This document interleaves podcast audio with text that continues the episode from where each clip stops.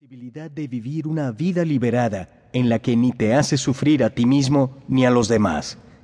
Muchos de los oyentes que se pusieron en contacto conmigo me comunicaron su deseo de que los aspectos prácticos de las enseñanzas contenidas en El Poder de la Hora fuesen presentados en un formato más accesible para poder utilizarlos a diario.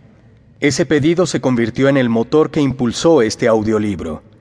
No obstante, además de los ejercicios y las prácticas, esta obra también contiene una selección de pasajes del audiolibro original que permiten recordar algunos de sus conceptos e ideas, y que espero se convierta en el manual que los ayude a incorporar tales nociones en vuestra vida cotidiana. Muchos de esos fragmentos son particularmente adecuados para la meditación.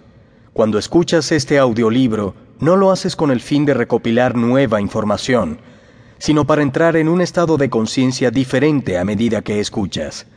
Esta es la razón por la cual puedes repasar el mismo pasaje una y otra vez, y en cada ocasión sentirlo fresco y novedoso. Solo las palabras que fueron escritas o pronunciadas en un estado de presencia poseen ese poder transformador, que es el poder de despertar la presencia en el oyente. Es preferible que escuches estos párrafos atentamente.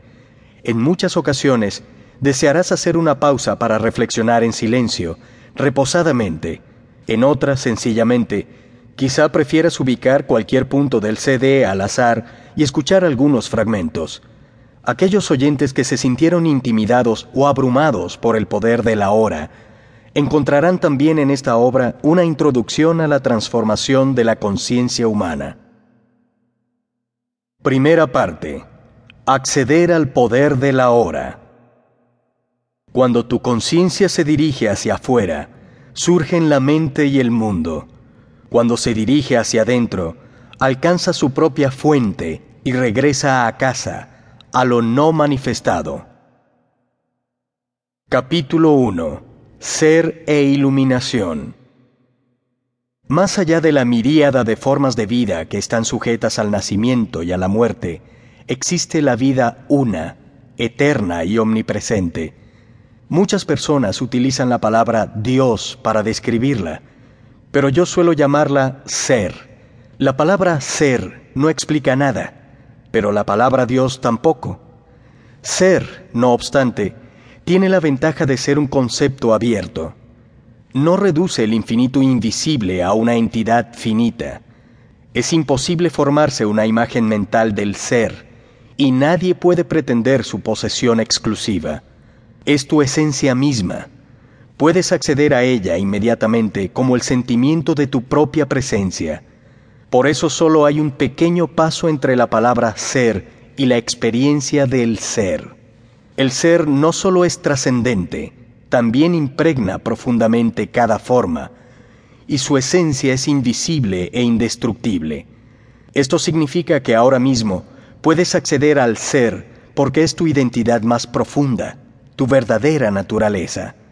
Pero no trates de aferrarlo con la mente, no trates de entenderlo. Solo puedes conocerlo dejando la mente en silencio. Cuando estás presente, cuando tu atención está plena e intensamente en el ahora, puedes sentir el ser, pero nunca podrás entenderlo mentalmente.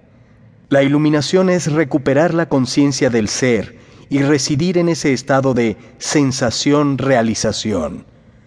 La palabra iluminación suscita la idea de un logro sobrehumano, y al ego le gusta que sea así, pero no es más que tu estado natural en el que sientes la unidad con el ser.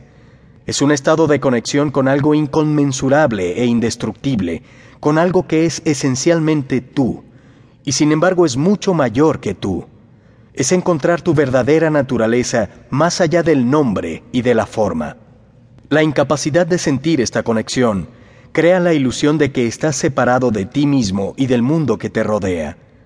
Entonces te percibes, consciente o inconscientemente, como un fragmento aislado.